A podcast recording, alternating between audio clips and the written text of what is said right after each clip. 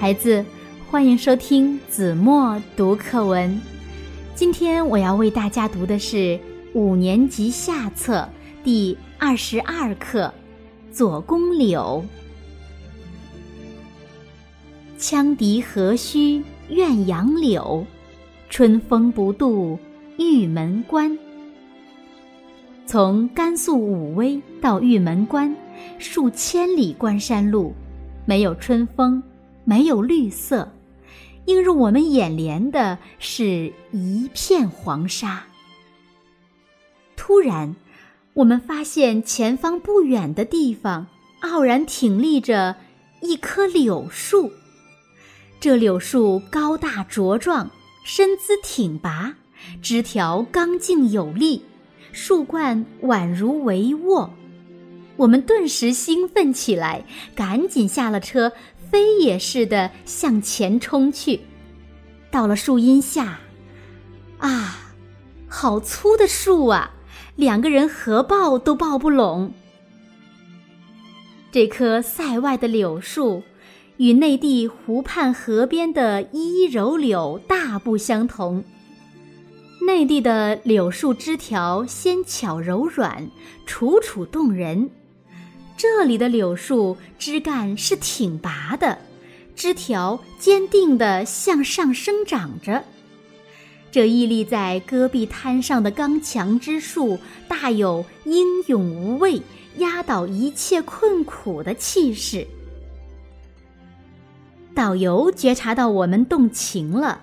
便平静地告诉我们，这树叫左公柳。左公柳，我们感到更惊异了。导游微微一笑，向我们讲起了这种树名背后的故事。清朝末年。西部邻国的一个军事首领阿古柏，在英国支持下率兵侵入南疆，紧接着俄国又乘机出兵占领了北疆的伊犁，我国的西北边疆危机日益严重，国家告急。当时，朝廷重臣中有一部分人对保卫新疆的认识有所偏颇。主张放弃新疆。眼看新疆将要被外国人侵占，时任陕甘总督的左宗棠挺身而出，力排众议，坚决主张收复新疆失地。这新疆是无数先辈历经千辛万苦才开辟的疆域，建立的基业，岂能在我们这代人手中拱手相让？对视新疆为千里荒漠、贫瘠之地的说法，他慷慨激昂地反驳道：“天山南北粮产丰富，瓜果累累，牛羊遍地，牧马成群，煤、铁、金、银、玉石等矿藏也极为丰富。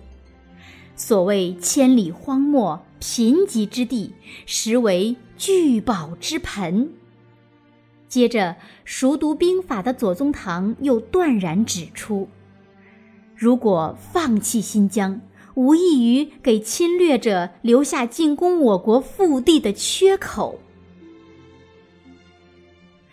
这位铁骨铮铮的六旬老人主动请缨，他以身报国的忠义之举和满腔的爱国热忱，折服了满朝文武。这时，导游停顿了一下，深情地望着那株柳树，又接着讲了下去。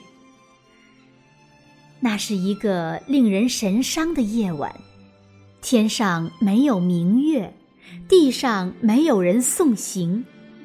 然而，这个刚毅坚韧的湖南老人，面对兵马疲惫。粮饷匮乏、运输艰难等重重困难，仍信心百倍。他肩负着国人的重托，胸中燃烧着正义的烈火，率领六万湖湘子弟兵悄然离京，马不停蹄地赶往千里之外烽烟滚滚的战场。左宗棠的队伍一路西行，浩浩荡荡。令人震惊的是，这支队伍中竟有众人抬着一口黑漆棺材。这口棺材是左宗棠为自己准备的。临出发时，左宗棠便郑重地吩咐部下：如果他在收复新疆失地的征战中死去，就用这口棺材收敛他的尸体。面对左宗棠视死如归的决心，在场官兵个个泪流满面，无不为之动容。他们深知。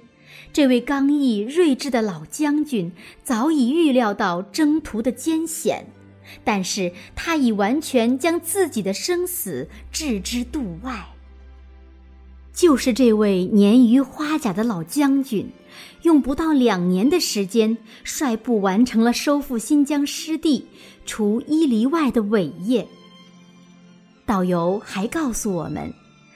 左宗棠不仅谋划如何收复新疆失地的策略，而且还思索如何建设新疆的举措。在征战中，他深感茫茫戈壁没有绿荫的困苦，便率领部队植树造林。他的湖湘子弟兵既是战斗之旅，也是植树大军，人人随身携带柳树苗，一路走一路栽。前营栽坝，后营管，并且动员百姓分段看管，终于在千里戈壁种下片片树林，形成一道连绵数千里、绿如帷幄的塞外奇观。这些柳树不但成了收复新疆失地的见证，而且还使古老的丝绸之路开始获得新生。人们为了纪念左宗棠，便将这柳树称为“左公柳”。听完导游的讲述，我们情不自禁地再次凝望眼前这棵柳树。它依然屹立在黄沙之中，那茂密的树叶，那铁筋般的枝条，那挺拔的身躯。